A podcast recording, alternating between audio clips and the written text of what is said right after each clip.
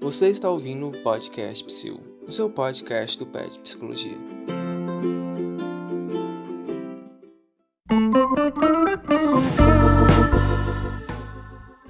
Olá, pessoas! Meu nome é Edmilson e eu adoro a pesquisa. Olá, gente. Meu nome é Tanise e eu gosto muito de extensão. Então é isso, gente. Hoje a gente vai estar falando aqui um pouco sobre o contexto de pesquisa e extensão dentro do curso de psicologia. Esse assunto é bem interessante, então vem com a gente. Então, né, de acordo com o tema de hoje, a gente vai falar um pouco sobre o que é pesquisa e também o que é extensão dentro da graduação em psicologia. É interessante a gente entender né, o que é uma pesquisa e pensar né, que a pesquisa é uma forma de produção de conhecimento e que ela é totalmente embasada dentro da metodologia científica. Né? Eu acho muito interessante a gente discutir um pouco aqui também que a pesquisa, quando a gente fala em pesquisa e quando a gente fala em ciência, a gente carrega um pouco sobre aquele estereótipo né, do cientista que carrega um pouco o, jaleco branco e que fica dentro de um laboratório fazendo pesquisas com células, com animais, ou físico ou químico, né? Mas eu acho interessante ressaltar né, que a pesquisa e a ciência ela não se limita a isso.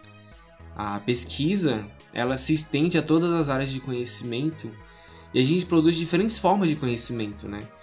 A gente fica muito preso sobre essa concepção né, das ciências biológicas, da ciência física, da ciência química, mas a gente também tem outras formas de ciência também, né? As ditas ciências sociais e também as ciências humanas. Mas eu acho que é interessante para a gente começar a falar um pouco sobre a pesquisa também, a gente pensar um pouco sobre o que é pesquisa para a psicologia, né?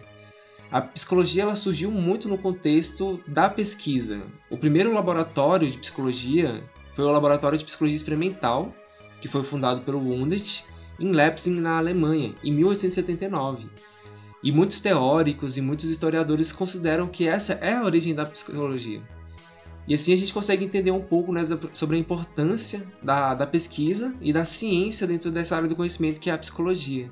Mas ela também não se limita somente a isso, né? A psicologia ela tem uma origem totalmente filosófica e que traz muito desse contexto da, da, da pesquisa das ciências sociais e também das ciências humanas para a nossa, nossa profissão e para a nossa área de atuação. Mas eu não sei. O que é pesquisa para você, Tanise? É, acho que depois de cinco anos de graduação, essa pergunta me parece muito óbvia, mas ela realmente não é. é eu acho que a pesquisa ela também é uma forma não só de produzir conhecimento, mas de conhecer o mundo, né? E também de testar teorias, né? Procurar brechas, criar hipóteses, responder algumas perguntas e também criar novos questionamentos e dúvidas. E ela tem muito a ver com essa vontade de explorar o mundo, né? Com a curiosidade de, de explorar o mundo, de conhecer as pessoas. E dentro da psicologia, né? É, o viés é realmente esse, assim. A gente procura conhecer o ser humano, a gente procura conhecer seu, seu modo de vida, seu comportamento, sua cultura, sua língua, tudo que envolve os seres humanos, de alguma forma. A gente tenta criar padrões para isso e também criar embasamento assim para algumas outras áreas de atuação da psicologia, né? Porque a psicologia ela é muito ampla. A gente também tem a psicologia que atua não só na clínica, mas em setores organizacionais, em, em recrutamento e seleção. E para a gente formar, fazer até mesmo avaliação psicológicas, né? É, a gente precisa de um momento de pesquisa antes para poder embasar nossas ferramentas, né? Nessas, outros, nessas outras atividades do psicólogo. Além disso, né, a pesquisa ela não é só essa metodologia para a gente conhecer os seres humanos também, mas ela é uma metodologia para a evolução da área do conhecimento em si. Então, quando a gente fala de pesquisa em psicologia, a gente não fala somente sobre experimentos clássicos e tal. A gente tem que pensar que a pesquisa ela é uma constante evolução da psicologia enquanto área de conhecimento. Então, quando a gente testa uma hipótese, a gente testa uma teoria, a gente está testando se aquela teoria realmente funciona e tentando atualizar o nosso conhecimento sobre aquele tipo de assunto. Então a pesquisa ela acaba tendo um contexto muito, muito importante para a evolução da área da psicologia, para que a gente consiga ter cada vez mais conhecimento sobre um determinado assunto dentro da psicologia. Como a Tanise falou, né, a gente tem muitos temas que a gente pode trabalhar e a pesquisa ela acaba realmente sendo uma coisa muito fundamental. Sim, inclusive quando você falou, né, sobre essa forma de evoluir que a gente tem dentro da própria pesquisa, né, que a gente vai atualizando nossas teorias e nossas pesquisas, isso é realmente muito óbvio, principalmente hoje em dia, né, porque a, a, a psicologia como ciência, ela já serviu para embasar usando justamente a pesquisa, muitas teorias que foram é, que embasaram, por exemplo, o racismo, né, até mesmo a eugenia, né, do nazismo. Então, é, a gente tem que sempre ter esse cuidado com as pesquisas de a gente sempre olhar elas assim, sabendo que elas têm um viés, né, ideológico de postura das pessoas que estão fazendo pesquisa também. Então, assim como a sociedade vai se atualizando, né, e revendo seus preconceitos, a pesquisa também dentro da ciência, né, dentro da universidade também vai se revendo e também vai vai se atualizando. Sim, isso é muito importante para você trazer, né, porque a psicologia, né, como que ela foi uma área do conhecimento totalmente pautada e embasada dentro dessa, dessa área científica, né, a psicologia enquanto ciência, ela acabou que passou por uns momentos bem obscuros assim, tentando se pautar dentro dessa ciência também.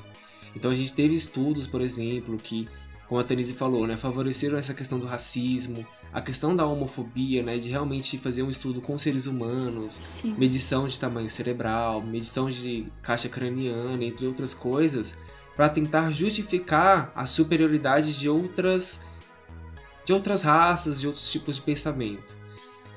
E a gente tem que entender que a ciência hoje em dia ela não ocupa mais esse lugar, né? Que a ciência é justamente um lugar onde a gente não pode mais se colocar dentro das nossas pesquisas para produzir um tipo de conhecimento que fundamente aquilo que a gente acredita. A pesquisa tem que ser ética, né? A gente tem que ter esse, esse posicionamento ético dentro da nossa pesquisa. Sim, completamente. E esse é um dos passos fundamentais para a formação de um psicólogo, né? Como a gente é uma área de conhecimento que é totalmente pautada dentro da ciência e da pesquisa, a gente também precisa ter esse tipo de conhecimento dentro da graduação. E é justamente sobre isso que a gente vai falar hoje. Mas como funciona a pesquisa na graduação em psicologia, Edmilson? Bem, a pesquisa dentro da psicologia é uma coisa que é extremamente importante dentro da nossa grade curricular.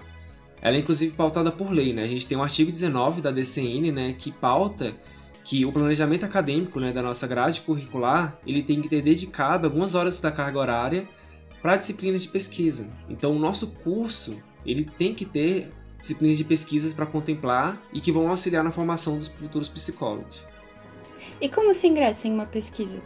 Dentro da Universidade de Brasília da UNB, do Instituto de Psicologia da UNB, a gente tem uma forma de funcionamento bem específico, né? A gente não sabe se é bem assim em outras universidades ou faculdades de cursos de psicologia. Mas dentro do curso de psicologia, para você ingressar dentro de uma pesquisa, você tem que geralmente você tem que acessar a página de, da coordenação do, do, Instituto de Psicologia e você vai ver as disciplinas de pesquisa que são ofertadas pelos professores. A partir disso, né, geralmente já tem as instruções, geralmente alguns professores fazem alguns processos seletivos ou alguns professores simplesmente disponibilizam vagas e as pessoas se inscrevem dentro dessas vagas, né, como se fosse uma disciplina normal. Dentro da psicologia da UNB também tem essa particularidade, né? Que ao longo do curso você vai conhecendo os professores, você vai dentro das próprias disciplinas e com eles você vai conversando sobre o, as áreas de interesse deles. Então, às vezes eles mesmos fazem os convites para você participar, né, do grupo do laboratório deles de pesquisa, ou então propõe para você fazer algum PIBIC. Então, o ideal assim também é você criar uma rede de contatos assim dentro das disciplinas mesmo, sabe? E conhecendo seus professores, cada novo semestre, sempre pesquisando eles, assim, tipo, olhando os lattes deles, é, vendo o que, que eles pesquisam, porque assim você vai conseguindo também se aproximar de professores que são mais próximos da sua área de interesse. Sim. Além dessas pesquisas que são como disciplinas, né, que estão dentro da nossa grade curricular, a gente também tem uns estágios em pesquisa, né, que a gente chama de estágio bacharel que são muito parecidos, mas é que eles envolvem um contexto mais prático, né? E também eles envolvem uma carga é, horária superior. Então você tem a possibilidade de fazer as pesquisas, que são as disciplinas, e também fazer os estágios em pesquisas, onde você vai entrar dentro de um projeto de pesquisa do professor, dentro de um departamento, e você vai auxiliar ele de N formas diferentes para fazer aquela pesquisa. A ideia né, é que você consiga estar inserido dentro de um contexto de uma pesquisa, ou seja, dentro dos projetos de pesquisa dos professores dos departamentos, ingressar dentro de um laboratório e entender dentro do projeto como que funciona todo um processo de pesquisa. Então, de uma revisão de literatura sobre aquele tema específico que você está pesquisando, como que funciona uma coleta de dados, no caso de uma pesquisa que tem esse tipo de coleta, né? Como que funciona a análise dos dados, e também como funciona também o processo de publicação de um artigo científico ou até mesmo de escrita, né, de um, um capítulo de livro ou coisa do tipo. E assim, dentro do Instituto de Psicologia, a gente tem N possibilidades de pesquisas que a gente pode ingressar. A Therese falou né, de criar essas redes de contato dentro do curso de Psicologia, mas é interessante também você pensar que dentro de cada dentro do instituto a gente tem a divisão dos departamentos e dentro desses departamentos a gente tem o funcionamento de certos laboratórios Cada um desses laboratórios trabalham temas específicos, né? E você pode buscar a partir do departamento e também desses laboratórios professores que estão associados e também temas que lhe te interessam. A gente tem atualmente quatro departamentos principais, né? Que são o Departamento de Psicologia Clínica, que é o PCL. Temos o Departamento de Psicologia Social e do Trabalho, que é o PST. Temos o Departamento de Psicologia Escolar e do Desenvolvimento, que é o PED. E temos o Departamento de Processos Psicológicos Básicos, que é o PPB. Dentro do Departamento de Psicologia Escolar e do Desenvolvimento, por exemplo, o PED, a gente tem diversos laboratórios. A gente tem um laboratório que trabalha com desenvolvimento familiar, microgênese de interações sociais, saúde e desenvolvimento humano, psicologia do conhecimento, condições adversas né, de desenvolvimento humano, psicogênese, psicologia no espaço público e relações interdisciplinares, entre alguns outros. E cada, dentro de cada um desses laboratórios, a gente tem os projetos de pesquisa de cada um dos professores que fazem parte. Então, o professor ele pode trabalhar dentro do desenvolvimento familiar algum tema específico dentro dessa área ou outros temas, né, que interessam o professor que faz parte dentro também dos projetos de pesquisa dele. É, eu, por exemplo, fiz parte do GAIA, né, que era o grupo de atenção à infância e adolescência, e todas as pesquisas elas eram voltadas para assuntos relacionados à infância e adolescência, né, incluindo as instituições e profissionais voltados a atender esse público, né. Na época em que eu estava lá, tinha pesquisa sobre o sistema socioeducativo, né, com socioeducadores. Havia também uma pesquisa sobre relação de adolescentes e, sua, e a sua relação com o trabalho. Também tinha uma pesquisa sobre cultura de violência nas escolas. Eu mesma fiz uma pesquisa que era sobre redes sociais de apoio de adolescentes em situação de vulnerabilidade Além né, do, dos laboratórios do Departamento de Psicologia Escolar e Desenvolvimento, a gente também tem outros laboratórios que fazem parte dos outros departamentos também. Por exemplo, o Departamento de Psicologia Social e do Trabalho, né, o PST, ele é o departamento que apresenta o maior número de laboratórios assim de pesquisa. Então a gente tem um laboratório de métodos de técnicas de avaliação, que são um laboratório que é mais voltado né, para a criação de instrumentos e avaliação psicológica. A gente tem um laboratório de psicologia do trabalho, diversidade e identidade. A gente tem laboratório de psicodinâmica do trabalho e da clínica do trabalho também, né, que é um laboratório bastante interessante, onde que vão ser realizadas pesquisas, né, em relação à saúde do trabalhador, né, dentro do contexto de trabalho, da sua relação com o trabalho. Além de diversos outros laboratórios, né, como por exemplo o laboratório de psicologia ambiental, psicologia social, entre outros. Além desses laboratórios, né, que fazem parte do departamento de psicologia social e do trabalho, a gente também tem os laboratórios que fazem parte do, do Departamento de Processos Psicológicos Básicos, né, o PPB, que vai trabalhar dentro de uma análise mais experimental. Então, a gente tem um laboratório para análise experimental do comportamento, a gente tem um laboratório que trabalha dentro da aprendizagem humana né, e também dos processos cognitivos. A gente também tem um laboratório de psicobiologia. Eu fiz parte de dois laboratórios do PPB, então eu fiz parte do laboratório de aprendizagem humana e processos cognitivos. E foi lá onde eu realizei toda a minha pesquisa de iniciação científica. Então, dentro desse laboratório, eu realizei uma pesquisa onde eu investigava a influência né, dos videogames dentro dos processos psicológicos básicos, como a atenção e a memória, e além de ter várias outras pesquisas que também são realizadas nesse laboratório. No de psicobiologia, eu realizei uma pesquisa mais voltada né, para a área de percepção, onde que a gente fez uma pesquisa avaliando né, o impacto da percepção de faces, entre outras coisas. E assim, o contexto, né, de estar dentro desses laboratórios assim foi muito enriquecedor, assim, eu aprendi muitas coisas, assim. Então, fazer parte de um laboratório, fazer parte de um projeto de pesquisa assim é realmente algo que contribui muito para a nossa formação e a gente consegue entender muito assim o contexto de pesquisa de cada um dos departamentos e também dos laboratórios. Isso é verdade. Realmente fazer uma pesquisa dentro da graduação, ela é fundamental. Não só para você se formar como psicólogo, mas também assim para você ver o quanto que é cansativo fazer uma pesquisa, né? E quanto essa, essa profissão de pesquisador também precisa ser valorizada. E além também né, dos laboratórios desses departamentos, a gente também tem os laboratórios que fazem parte do departamento de psicologia clínica, né? Então, dentro do alguns exemplos dos laboratórios que fazem parte desse departamento são de psicopatologia e psicanálise, saúde mental e cultura, psicanálise e processo de subjetivação, família, grupo e comunidade, onde eles vão fazer pesquisas mais voltadas né, para a questão da psicologia clínica, né, aquele modelo mais clássico da psicologia, de análise individual ou em grupo, né, de psicoterapia, entre outras coisas. O interessante é que vocês busquem realmente informação sobre cada um desses laboratórios, né, e também as pesquisas que são realizadas dentro de cada um deles, assim. A gente deu alguns exemplos aqui de pesquisas que a gente fez parte, né, mas as pesquisas são rotativas e depende muito do processo de pesquisa de cada um dos professores.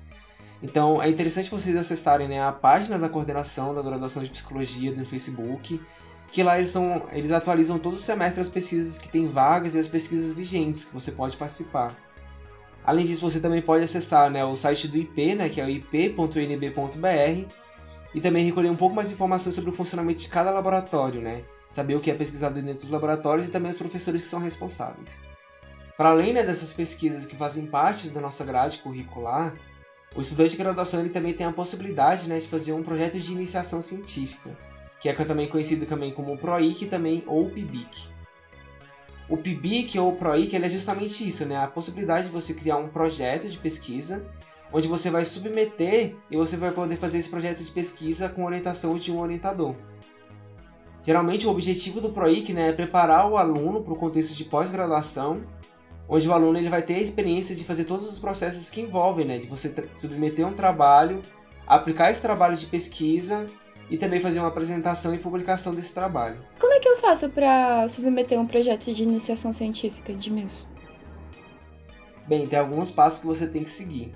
O primeiro realmente é ter um tema de pesquisa ou um projeto. O mais interessante é que você já tenha um projeto bem delimitado, né, que tenha um tema de pesquisa, uma introdução, uma metodologia bem traçada e alguns resultados esperados com essa pesquisa.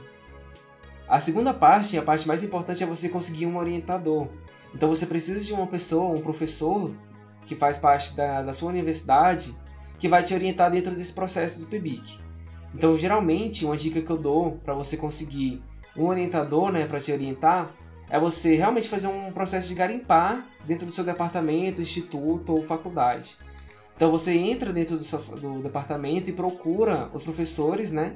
E dá uma olhada também no currículo Latte deles, procura os projetos de pesquisa que eles participam, quais foram as publicações deles sobre aquele tema, para você realmente avaliar né, o alinhamento daquele orientador para poder te orientar, o quanto ele sabe sobre aquele assunto que ele possa te orientar dentro do seu projeto de pesquisa.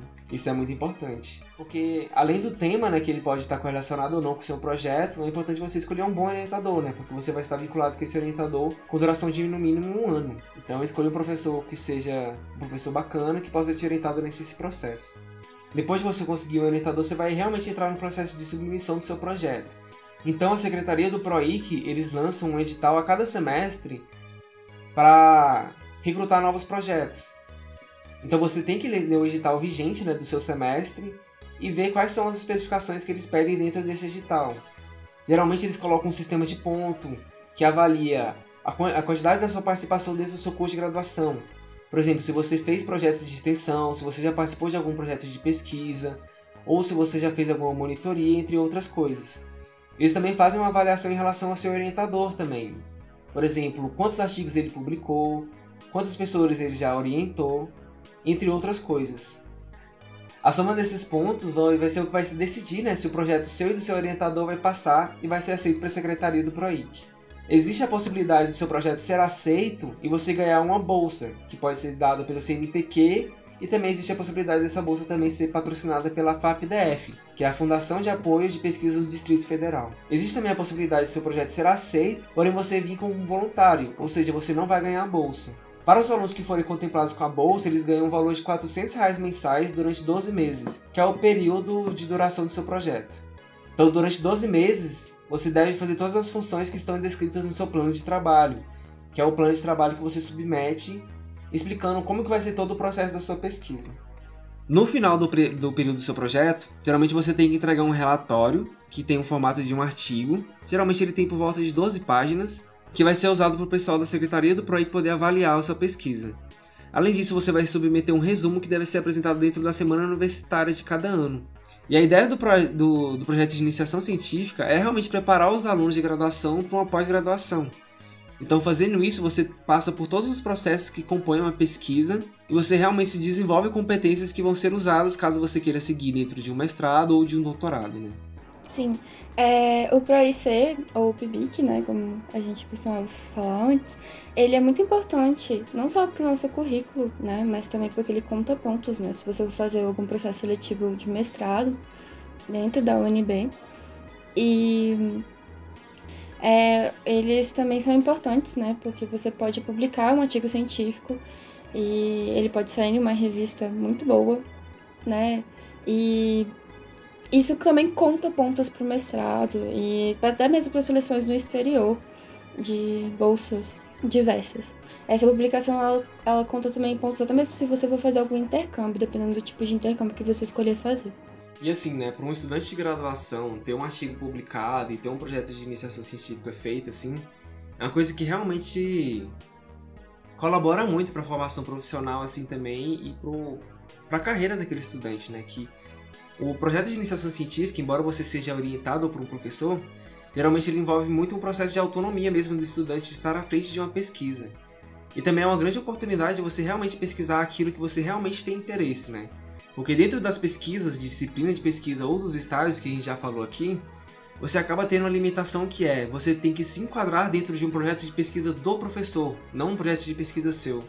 Então, no PROIC, no PIBIC, você tem a possibilidade né, de ter uma investigação de um assunto que te interessa, que realmente te mova. Isso é muito importante, assim, não só para a qualidade do seu trabalho, né? Mas também para a satisfação de você estar fazendo aquilo, né? Tem muita gente que é, não se sente satisfeito fazendo pesquisa, né? Que não consegue se reconhecer dentro da área, justamente assim por causa que não tem a oportunidade de pesquisar aquilo que realmente move a pessoa, que realmente interessa, né? Qual é aquele, aquele tema que realmente faz com que você se interesse sobre aquele assunto. Eu, por exemplo, fiz o meu PIBIC avaliando essa questão dos videogames e para mim foi muito, muito gratificante, assim. Eu tive a oportunidade de aprender muito e também aprender com um tema que eu gosto e que me interessa muito, assim. Então o PIBIC é uma coisa que realmente vale muito a pena, assim, por, por todos esses assuntos que a gente falou aqui, talvez até mais, assim, dependendo de você. Não, mas isso é verdade, realmente. O PIBIC, ele, é, ele abre portas para muitas experiências que só na graduação a gente não teria, assim, tipo, só com a, com a graduação, né, só com o currículo de psicologia a gente não teria. Além da pesquisa início da graduação, né, a gente também tem a oportunidade de seguir uma carreira acadêmica, uma, uma formação continuada, através dos programas de pós-graduação. Dentro do IP, a gente tem quatro programas de pós-graduação que estão vinculados a cada um dos departamentos. Então a gente tem um programa de pós-graduação em Ciências do Comportamento, que está vinculado ao Departamento de Processos Psicológicos Básicos. A gente tem um programa de a gente tem um programa de pós-graduação em Processos de Desenvolvimento Humano e Saúde, que é vinculado ao Departamento de Psicologia Escolar e do Desenvolvimento. A gente também tem um programa de pós-graduação em Psicologia Clínica e Cultura, que está relacionado ao Departamento de Psicologia Clínica. E por fim, a gente tem um programa de pós-graduação em Psicologia Social do Trabalho e das Organizações, que está vinculado ao Departamento de Psicologia Social e do Trabalho. Cada um desses programas, ele geralmente tem um processo seletivo próprio. Então, caso você se interesse por algum desses temas e de algum desses departamentos, você deve procurar o site do departamento e ver os processos seletivos de cada um deles. Lembrando que para fazer o processo seletivo desses departamentos, você não precisa necessariamente ser formado em psicologia. É, muitos departamentos eles aceitam qualquer formação de nível superior. E também é muito importante também que você procure informações já com professores do departamento. Então, já procurar entrar em contato com alguns professores, ver qual é a possibilidade de orientação que você tem dentro do departamento. Que isso é muito importante e vai ser muito decisivo assim no seu mestrado ou no seu doutorado. É legal porque, por exemplo, no, quando eu participei de um laboratório de pesquisa, né, uh, tinha muitos estudantes que não estavam necessariamente fazendo pesquisa e não estavam vinculados à UNB. Eles estavam estudando para entrar dentro do mestrado, né? Então, eles já estavam já sabiam que iam ser orientandos daquela professora, né, que estava orientando ali naquele grupo, e então eles já estavam ali, tipo, já é, entrando no ritmo, né, de estudos dentro do próprio laboratório de pesquisa. Então é interessante também saber que mesmo que você não esteja vinculado à universidade, você pode sim fazer parte de algum, algum grupo de estudos, né, algum grupo de pesquisa e se planejar, né, para fazer o seu mestrado ou o seu doutorado dentro daquela instituição. Ok, gente. Agora a gente vai para minha parte favorita, que são as extensões da Universidade de Brasília.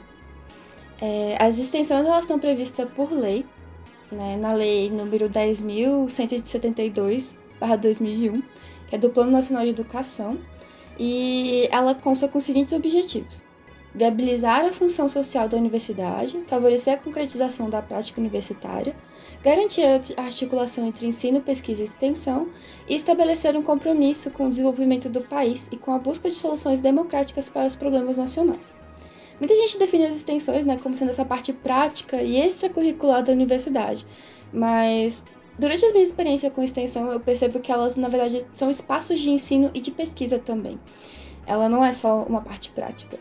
Ela tem também é, formação de conhecimento e também de é, de pesquisa. ela consegue unir as três faces da universidade, né? E ela não deveria ser encarada como um extra, ela tem que ser encarada como uma parte importante do currículo. Elas, sim, elas conseguiram englobar múltiplas facetas da universidade, né? Então, a gente começa a enxergar o conhecimento não só como uma coisa mais elitista, e acadêmica, né? Mas também como prático e integrado à comunidade, né? A extensão ela também é um espaço para deselitizar o conhecimento. É, muitas extensões elas são interdisciplinares, né? Então você vai encontrar diversos cursos dentro de uma mesma extensão, não só da psicologia, mas também da química, da física, da biologia, matemática. E é interessante porque todos esses cursos eles acabam encontrando pontos em comum, né? E, e acabam construindo juntos outros projetos e outras visões de vida. Então, eu vejo muito isso, assim, tipo, que as extensões elas integram a sociedade e a universidade e integram também a própria universidade dentro dela mesma. E ela permite o aprendizado mútuo, né? Com troca de experiências e saberes diversos. E ela é indispensável e ela não pode ser dissociada da pesquisa e do ensino. Continuando um pouco mais sobre isso, é, eu participei de um de uma extensão chamada Livros Abertos, aqui todos contam. Ela era basicamente assim: a gente ia uma vez por semana numa escola e lia livros por 15 minutos para grupos de cinco crianças. Não tinha nada demais. Assim, você olha assim, nossa, parece um projeto assim, pra quê, né? Isso? Pra que ficar lendo livros para crianças? Mas não era uma simples leitura, né? Era uma leitura dialógica, ou seja, uma leitura conversada. A gente levava os livros para as crianças, né?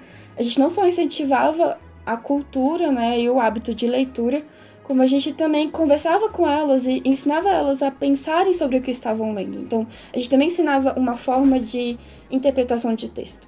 E era muito incrível, porque as crianças realmente gostavam daquilo e eu, como profissional, né, eu aprendi muitas coisas sobre crianças que eu não aprenderia, assim, tipo, numa aula, né, só. Ou, é, eu, eu vi, na verdade, que o Livros Abertos, ele serviu também como uma experiência, assim, profissional, né, como, quase como estágio, porque eu tava em contato constante com crianças, então é, eu tinha que ler sobre elas, né, de alguma forma para poder saber por que, que elas estavam se comportando daquela maneira, né? Se, se havia alguma dificuldade de entender, de compreender, de ficar quieto, de ficar parado no lugar. Enfim, havia muitas coisas que acabavam surgindo ali das interações com as crianças que a gente levava para supervisão, né? Porque nenhum projeto de extensão ele é só a extensão ele também tem a parte da supervisão de alguma forma, né, que é a reunião em, onde todo mundo compartilha experiências, né, e planeja os próximos eventos do grupo e da extensão. E era muito interessante, assim, então foi realmente um espaço assim para estudar é, sobre crianças e para estudar sobre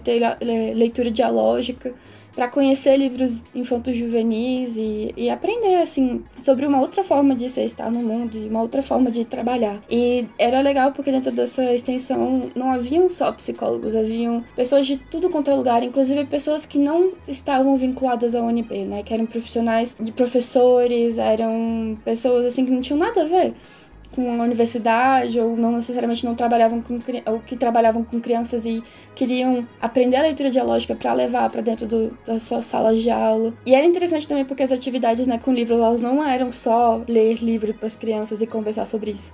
A gente também trazia é, às vezes caixas de papelão para as crianças brincarem e ilustrarem. Elas faziam desenhos sobre os livros, elas plantavam é, árvores, né? Porque tinha algum livro que falava sobre sementes sobre árvores, então a gente plantava com elas as plantinhas. Enfim, é muito criativo, era um espaço muito interessante de desenvolvimento e de aprendizagem. E eu acho que também era um espaço pra gente aprender a trabalhar em equipe, né? Porque a gente não ia para lá sozinho. A gente tinha que ir em grupo, a gente tinha que conversar com os professores. Às vezes os professores eles eram resistentes, né? Quanto a deixar a gente é, fazer essa atividade, eles às vezes ficavam em cima não queriam deixar a gente sozinho com as crianças. Então, tipo assim, existem várias, várias, várias coisas, assim, problemas que a gente enfrentava dentro da extensão que eles se estendem para outras atividades, né, para outras áreas de, de atuação dos profissionais, né? E isso é em qualquer área de atuação, em qualquer profissão. Então, é interessante porque a leitura dialógica ela também poderia ser feita, ela pode ser feita não só com crianças, mas com adultos também. É uma estratégia que até hoje eu utilizo, assim, eu, eu gosto muito de fazer leituras dialógicas. Então, eu, eu aprendi isso dentro do, de uma extensão, sabe? Eu não aprenderia nunca isso dentro de uma matéria. Ela também, eu descobri que essa é, a leitura dialógica ela também pode servir de ferramenta para uma pesquisa, né? Então, eu lembro que tinha duas, duas uma pessoa do doutorado, outra do mestrado, que elas estavam fazendo estudos, é, uma com crianças autistas e outra com adolescentes do socioeducação, e elas faziam com que a, que a coleta de dados fosse a leitura dialógica, né? Então, era também muito interessante, é uma outra forma de você ver a pesquisa, né, e de você fazer a pesquisa. E tudo por causa do projeto de extensão. Então, é realmente uma forma de integrar os três, né? O conhecimento, é, o ensino, a pesquisa e a extensão dentro da universidade. É, para além desse projeto, né, no IP também podemos encontrar outros projetos, como o projeto Aroeira, que é a agroecologia como ferramenta de redução de danos e promoção da saúde.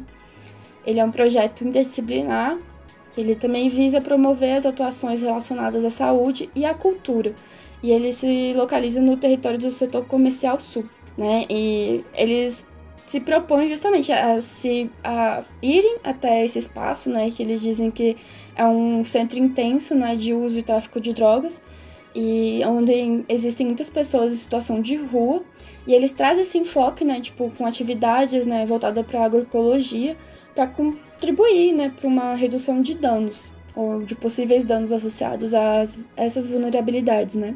E eles também não só trazem a agroecologia, como também as artes, né, a yoga e outras práticas relacionadas. Então, assim, existem muitos projetos dentro do IP, inclusive ainda estão é, em atuação agora, né, nesse momento de, de pandemia, né, de, de quarentena. E vocês podem encontrar eles dentro do site do IP, ip.nb.br. Além desses projetos de extensão que a Tanise falou, né, da importância deles, também a gente tem vários outros dentro do IP, né? Como ela disse, também vocês podem estar achando eles. Só para exemplificar, né, por exemplo, a gente tem um projeto de extensão chamado Pintando e Bordando, né? Que ele é coordenado pela professora Regina Lúcia Sucupira Pedrosa.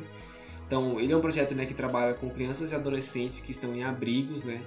Geralmente eles vão para esse espaço, né, para criar um espaço de brincadeira, um, um espaço autoterapêutico, né? Onde essas crianças elas realmente possam expressar os seus afetos, as suas angústias, e também possibilitar né, o desenvolvimento da criatividade, da imaginação e os importantes recursos também da personalidade, né, da, resolução de conflitos. E esse trabalho né, da, da, professora Regina Lúcia, né, ele, ele funciona muito para uma contribuição né, para a construção da autonomia e também da capacidade de dialogar dessas crianças, né, que às vezes acabam ficando um pouco isoladas dentro de cada um desses abrigos. Né. Outro projeto também que é bastante interessante né, é o projeto do professor Sérgio Eduardo Silva de Oliveira, né, é, o projeto se chama né, Serviço de Avaliação Psicológica, né, o SAPC, que é um projeto realmente que visa né, a formação né, dos estudantes e também dos profissionais de psicologia na prática da avaliação psicológica. Então esse projeto ele busca né, um modelo integrativo né, que envolve tanto o ensino, tanto a pesquisa quanto a extensão, para qualificar né, os estudantes, os futuros psicólogos na condução de uma avaliação psicológica. Também eles envolvem né, a, o desenvolvimento né, dessas habilidades técnicas, teóricas e éticas que envolvem todo o processo também de fazer uma avaliação psicológica. Né. Esse projeto ele visa beneficiar também a comunidade carente né, de Brasília e do entorno e também a comunidade acadêmica da UNB, né, por meio da prestação desses serviços. Muito bem lembrada, Edmilson. Tem uma coisa importante sobre as extensões que eu esqueci de comentar, que é que você pode também obter créditos dentro do currículo, sendo quatro créditos por semestre. E isso vai depender de carga, da carga horária, né, atribuída mensalmente às frequências lançadas. Então, se você faltar muito, você pode acabar só recebendo dois ou três créditos. Você vai receber quatro créditos apenas por um projeto de extensão por semestre, né? Não importa se você fizer mais do que um projeto. O que é uma pena, né? Eu acho que a extensão, assim, pelo potencial né, e pela importância dela assim, para a nossa formação, assim, deveria ser uma coisa muito mais valorizada dentro do nosso currículo, né? De dar mais créditos, de dar mais possibilidade, de realmente ter um incentivo maior, assim, para as pessoas realmente participarem da, da extensão, assim. Que a gente acaba ficando muito preso, né? Se pegar só disciplina e pegar estágio, acaba esquecendo um pouco do lado da extensão, né? Que é um papel muito importante dentro da nossa formação. E é muito interessante a gente pensar nessa extensão também, né, como um espaço, né, de você construir esse diálogo, né, entre a comunidade também entre a academia, que a Denise já falou, mas também pensar, né, que esse é um espaço, né, de desenvolvimento de cidadania, né, entre os profissionais, os futuros profissionais, os futuros psicólogos e também as futuras pessoas que estão se formando agora, e também também criar um sentido de responsabilidade social, né, de compromisso social, de que entender, né, que a nossa profissão, ela é pensada para servir a sociedade e que ocupando esses espaços de extensão, né, de você realmente ir na, na, na, na comunidade e adquirir conhecimento e também transmitir conhecimento, assim, é realmente um, um, um momento para você refletir né, um pouco sobre o seu papel dentro da sua sociedade, assim, e o porquê que você está exercendo aquela profissão, né? Qual é o potencial daquela profissão, onde ela pode chegar e como a gente pode é, contribuir para construir uma sociedade melhor. Com certeza, eu concordo com você, James. Acho que as extensões elas deveriam ser mais valorizadas, né? Como eu disse no começo, a extensão é sempre tida como um extra, mas na verdade ela deveria ser um dos principais partes do currículo, né? Ela deveria ser vista e para você participar de uma extensão, você precisa combinar diretamente com o coordenador de cada projeto. Geralmente eles fazem a seleção de novos extensionistas, né? Uma no início de cada semestre, dependendo da demanda. E não existe nenhuma limitação técnica para a gente começar a participar de um projeto de extensão, né? Como eu disse, até mesmo gente de fora do UNB pode participar, né? sem vínculo nenhum. Mas ainda assim é importante você é, conversar com o coordenador da extensão que mais te interessa e procurar ficar atento às datas de seleção. Tem uma outra questão também que você pode ser bolsista, PIBEX, ou extensionista voluntário, né? Tem essas duas possibilidades. Você pode ser tanto voluntário quanto receber bolsa. E ela é uma bolsa de 400 reais por mês. E geralmente ela fica durante o tempo que você estiver dentro da extensão. E para você participar disso, você precisa também participar de um processo seletivo, né? E vai ser orientado pelo próprio coordenador do projeto. E, ah, sobre isso é importante ressaltar também, né, que as bolsas, tanto da extensão quanto do PROIC, ou as bolsas do PET também, né, caso você se interesse pelo PET, assim, não são cumulativas. Então, se você já está fazendo PIBIC como bolsista, você não pode entrar na extensão e acumular a bolsa da extensão. Ou você não pode entrar no PET e acumular a bolsa do PET com a do PIBIC ou com extensão, por exemplo, né. O que é uma pena, assim, também, né, porque as bolsas, elas são realmente um valor simbólico, assim, pra gente, assim. E a gente deveria realmente ter um maior incentivo, assim, em relação a essas bolsas, assim, ou pelo menos ter a possibilidade de acumular, né? Já que você está fazendo parte do projeto, você está desempenhando o papel daquele projeto e você realmente merece é, um incentivo né, da bolsa para você conseguir seguir com as suas funções e fazer parte dos projetos e ter esse incentivo realmente de participação. É, as bolsas elas têm um valor que não muda há muitos anos, né? Elas não são ajustadas há muito tempo, então realmente quando elas foram criadas elas tinham um valor que era justo mas atualmente elas não suprem mais essa necessidade né, que os alunos têm. Então é isso, gente. Espero que com esse programa vocês tenham conhecido um pouco melhor né, sobre o que é a pesquisa e extensão dentro do curso de graduação em psicologia. Qualquer dúvida vocês podem deixar nos comentários e conversar com a gente mesmo, né? Vocês também, tem, vocês também podem estar conversando com o pessoal da coordenação do grupo de psicologia através da página né, do Facebook, que geralmente eles respondem por lá. Então é isso, galera. Muito obrigada. Siga a gente nas redes sociais, mande e-mail pra gente, mande feedbacks. Comentem, deixem comentários, né, curtidas. E compartilhem nosso podcast com outras pessoas. Vocês também podem estar enviando pra gente sugestões de temas futuros e também convidados que a gente pode chamar para conversar aqui. É isso, gente. Muito obrigado. Tchau. Tchau.